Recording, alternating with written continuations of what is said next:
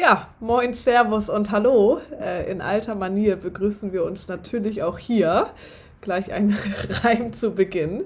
Ähm, ja, äh, wen begrüßen wir? Euch natürlich. Und wer sind wir?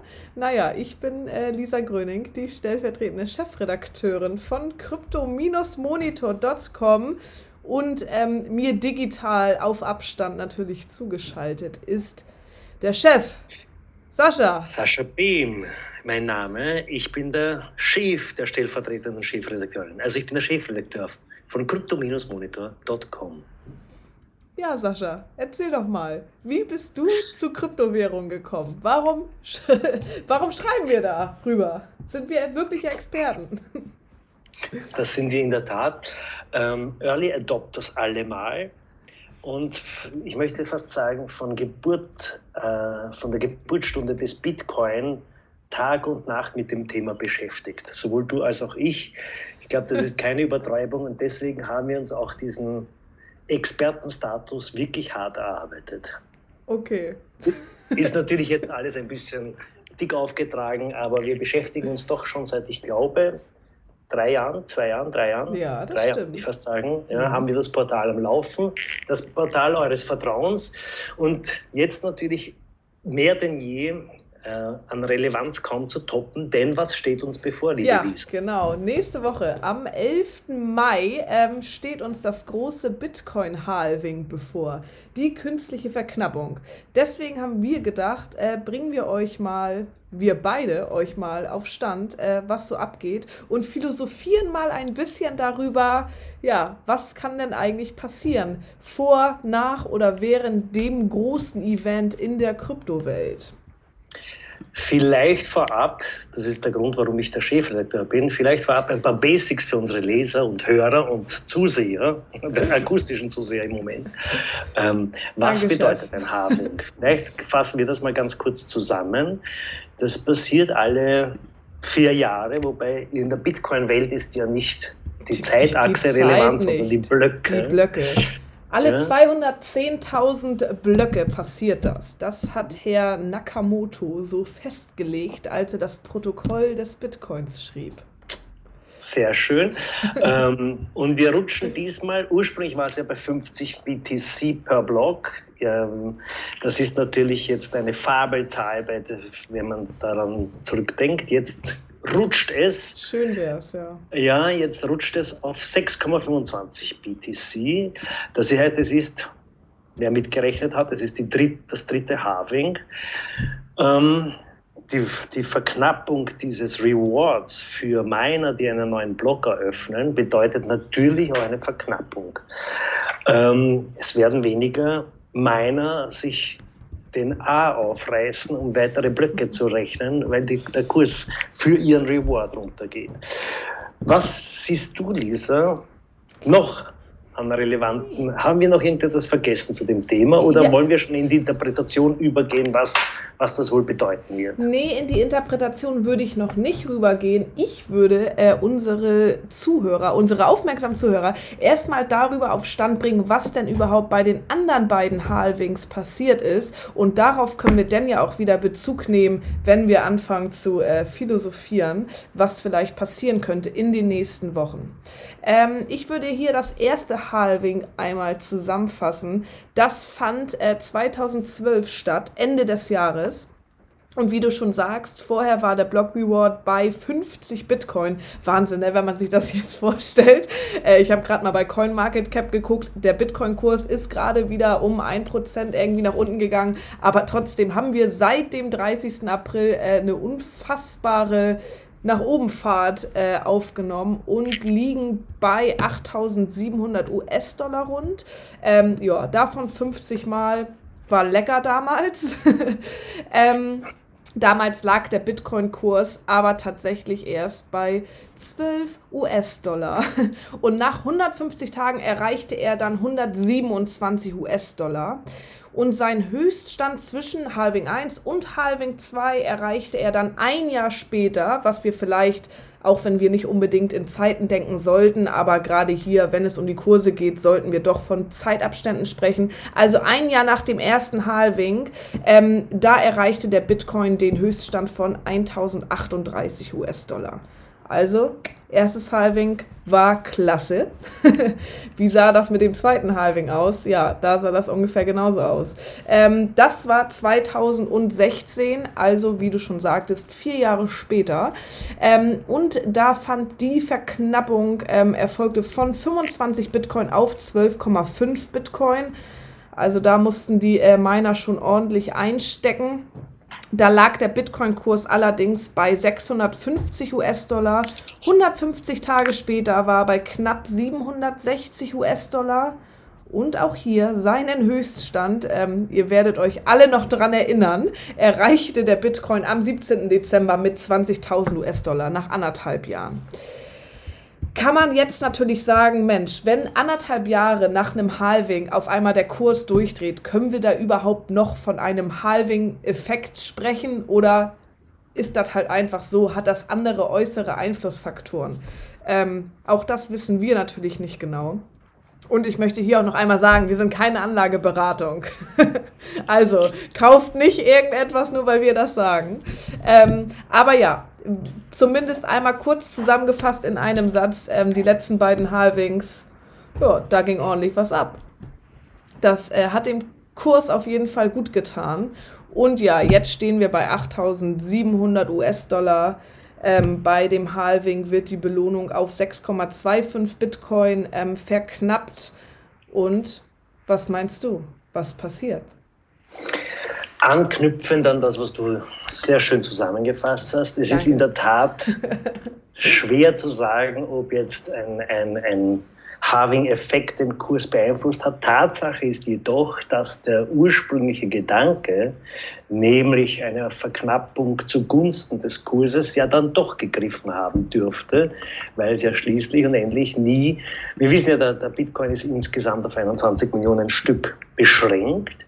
Das heißt, da haben wir einen großen Vorteil gegenüber Fiat-Geld, das ja, äh, also die Fed und diverse ähm, staatliche Banken oder die Fed ist eigentlich privat, also sagen wir mal staatlich geführte Banken mhm. ähm, drucken können ohne Ende. Das ist natürlich für die Werterhaltung ein sehr fragliches Prozedere. Beim Bitcoin hingegen ist es limitiert und sogar mehr noch, es wird künstlich verknappt.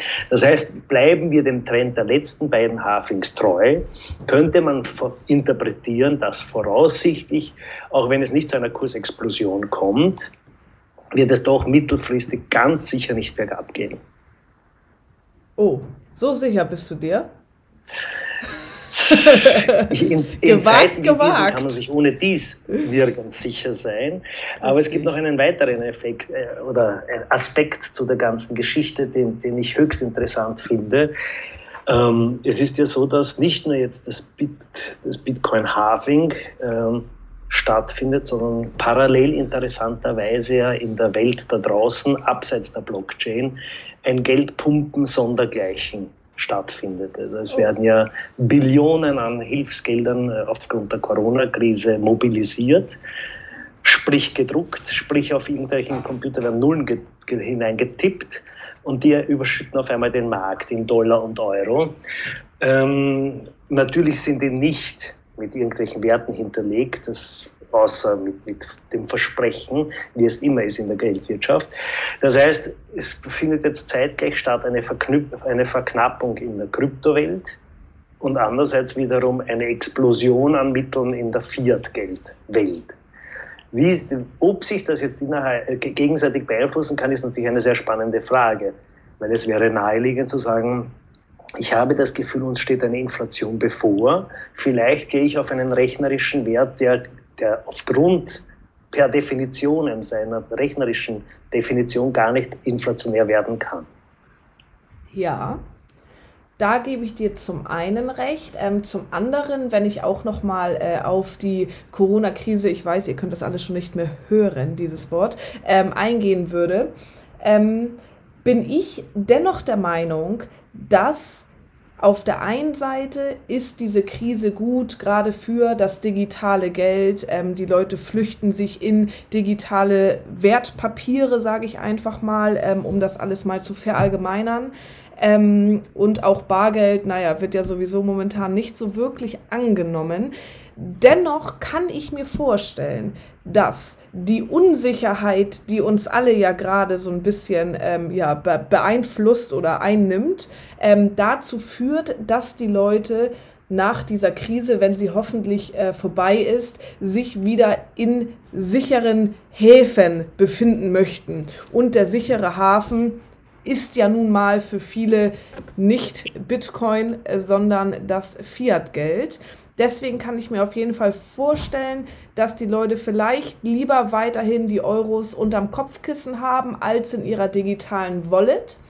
Zudem müssen wir auch bedenken, dass bei einem Halving noch nie eine Finanzkrise dieses Ausmaßes stattgefunden hat.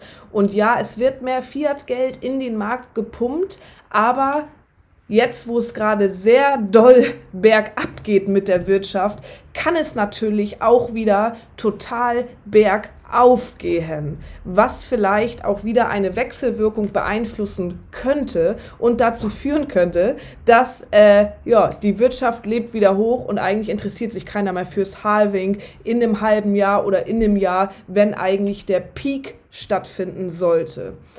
Also ja, ähm, es sind wilde Zeiten, in denen wir leben. Außerdem, ja bitte. Auch, auch diesem Argument kann ich absolut folgen und du hast doch so, also die, die letzten Wochen betrachtend hast du auch absolut recht. Es war nämlich tatsächlich so, dass eigentlich die äh, Bitcoin-Kurse, und wir nehmen jetzt mal den Bitcoin als Pass pro Toto für die Kryptoszene, ähm, dass die Kurse immer sehr parallel eigentlich zu den diversen Börsenindizes sich verhalten haben. Sprich, es hatte mitnichten eine Loskoppelung bisher stattgefunden. Ganz im Gegenteil, es war sogar so, als, also der BTC hat ein bisschen ausgesehen, als würde er sich ganz brav in, in diverse Börsenindizes einreihen und gar nicht eine Alternative darstellen. Having said that, ähm, es kann natürlich, es ist jetzt natürlich noch immer so, dass sich die, die Lage in, in, diversen Bereichen noch überhaupt nicht absehbar ist, ja, also auch in den die wirtschaftlichen Konsequenzen, wie sich das international verteilt, auch die, die Last in, in den diversen Bereichen. Deswegen ich glaube, man darf das niemals abschreiben, dass es wirklich zu radikalen Umbrüchen kommt. Und ja, bisher war es ja sogar so, dass tatsächlich es auch mitunter ba äh, Bankruns gegeben hat. Also die Leute haben tatsächlich Bargeld abgehoben, ja. nicht nur Klopapier gekauft, sondern Bargeld abgehoben. Und vielleicht ändert sich ja dieses Verhalten sehr wohl doch, wenn das ein bisschen noch tiefgreifendere Zäsuren wie soll ich sagen, im Verhalten auslöst. Richtig. Wird bei euch in Österreich auch Klopapier gehamstert? In Deutschland ja. Ich hatte. Wurde, ich glaube, mittlerweile nicht mehr. Mittlerweile Rotwein, ne? Ja, richtig so. ähm, Der wird äh, ja ein Jahr aus in Österreich ja, verbraucht. ähm, ich möchte noch mal zur These zurückkommen, ähm, dass es durchaus auch bergab gehen könnte mit dem Bitcoin-Kurs und woran das unter anderem liegen könnte. Denn die Hashrate ähm, ja, hat nichts mit Rauchen zu tun, sondern mit der Rechenleistung der Miner. Das konnte man beobachten, dass die zugenommen hat in den letzten Wochen, was bedeutet, naja, die wollten nochmal Kohle machen. Ganz klar, vor der künstlichen Verknappung haben die äh, Miner sich gedacht, ich schürf jetzt nochmal ordentlich Blocks, ähm, um einfach nochmal Geld zu verdienen und vielleicht auch, um naja, gar nicht unbedingt von dem Halving-Effekt betroffen zu sein, ähm, sondern schon vor dem Halving ähm, die ja, bestmöglichen Konsequenzen daraus zu ziehen und ähm, danach nicht unbedingt große Verluste einzufahren. Das führt aber natürlich eventuell dazu, dass die Miner jetzt schon ordentlich Blöcke geschürft haben und mit dem Halving damit aufhören. Was natürlich auch dazu führen kann, dass der Kurs ähm, eher fällt, als dass er steigt. Und ich möchte noch etwas sagen. Es haben ja schon zwei Halvings stattgefunden. Und zwar von den Geschwisterpaaren des Bitcoins. Und ja, ich weiß nicht, du hast, glaube ich, den Kurs beobachtet.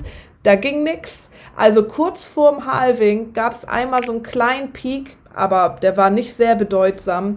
Ähm, und seitdem, pff, ja, ziehen die halt mit aber es gab jetzt noch keine riesen Effekte aufgrund der Verknappung, was vielleicht auch noch ein Indiz dafür ist, ähm, dass sich da vielleicht nicht so viel tun könnte. Zumal die auch schon, na klar, wie der Bitcoin, äh, zwei andere Halvings hatten und da hat man den Kursanstieg doch deutlicher gesehen als jetzt beim dritten Halving. Was meinst du? Die, was ich so höre von meinen Freunden in den chinesischen Mineranlagen, Schönes äh, Bild. Es ja. wird in der Tat gibt es eine, eine gewisse Nervosität, weil man, weil es langsam fraglich wird, wie weit sich das Mining noch rechnen kann. Also wenn, mhm. man, wenn, man, wenn man die, äh, die Rewards so weit runterfährt das hängt natürlich von vielen Faktoren ab, von, von Strompreisen etc., Hardwareentwicklungen. Ähm, man kann davon ausgehen, dass, ähm, dass Rechenleistung parallel immer günstiger wird. Das heißt, das steuert ein bisschen diesem Effekt entgegen, aber dennoch ist es natürlich für manche Miner, ähm, ja, vielleicht sagen wir, existenzbedrohend, wenn der Reward runtergefahren wird. Ähm, die das Volumen, das Gesamtvolumen des Bitcoin ist aber so dermaßen groß, dass es ja, auch wenn einige Miner sich zurückziehen, noch immer äh, keine Gefahr gibt, dass es eine, eine, eine Manipulationsfähigkeit gibt der Blockchain. Also es ist nicht so, dass man jetzt sagt, okay, fünf sind aus dem Spiel und die anderen drei schließen sich zusammen und können daher mit dem Bitcoin anfangen, was sie wollen, sondern vielmehr, also da sind wir noch so dermaßen auf der sicheren Seite beim Bitcoin, dass ich glaube, dass diese, diese das Hashrate-Thema, ja, es macht Sinn, dass sie natürlich jetzt noch mehr ähm, Rewards einheimsen wollen, aber ich glaube nicht, dass danach jetzt ein großer Zusammenbruch kommt. Hm. Sascha, was meinst du? Wo steht der Bitcoin im Dezember diesen Jahres? Also, dann, ich würde mich nicht trauen zu sagen, wo der Euro im Vergleich zum Dollar gegen Ende des Jahres steht, weil wir noch immer völlig im Dunkeln tapsen, wie das Ganze weitergeht. Also das hängt, da gibt es jetzt so viele Faktoren, die, die, die hineinspielen. Es werden wöchentlich, glaube ich, von, von äh, die, die, die die ähm, Wirtschaftswachstumszahlen korrigiert, also die negativen Wirtschaftswachstumszahlen. Wir sind so dermaßen noch im, im, im ahnungslosen Zustand. Ich glaube dennoch, dass, ähm, und das ist wieder meine Privatmeinung, Klammer kein Anlageberater, Klammer zu. Ich glaube dennoch, Klammer auf, auch dein Glied würdest du dafür nicht verwetten? Im Gegensatz zu ja. äh, ich, ich glaube auch, dass der, dass der Bitcoin dennoch ähm, eine positive Entwicklung haben wird. Ich glaube nicht, dass er durch die Decke geht innerhalb von Monaten nach dem Halving. Ich glaube aber dennoch, dass wir eine vorsichtige Wachstumsphase haben werden. Ich tippe auf 10% plus. Tja, okay. Das ist meine Ansage. Und was sagst du? Das ist deine Ansage. Ähm, ich tippe tatsächlich darauf, dass der Bitcoin dieses Jahr keine riesigen Höhenflüge mehr zu erwarten hat. Aber ich glaube, nächstes Jahr, also genau ein Jahr nach dem Halving, wo wir auch wieder nicht wissen, ob äh, das Halving dran schuld ist oder andere Faktoren. Aber ich könnte mir vorstellen, 2021 ist das Jahr. Auch nur meine Privatmeinung. Ab wann? ähm, auch wenn die ersten Sonnenstrahlen rauskommen. Da könnte der Bitcoin auch wieder aufblühen. Das ist eine schöne Perspektive. Oder? Ja? Gut, ich finde, damit sollten wir unsere Zuhörer vielleicht auch ähm, ins, ins Land der Träume entlassen. Oder hast du noch etwas zu sagen? Hast du selber investiert? Ich habe natürlich investiert und stehe im, ich glaube, bei einem Plus von 15, 20 Prozent in etwa aktuell. Hm.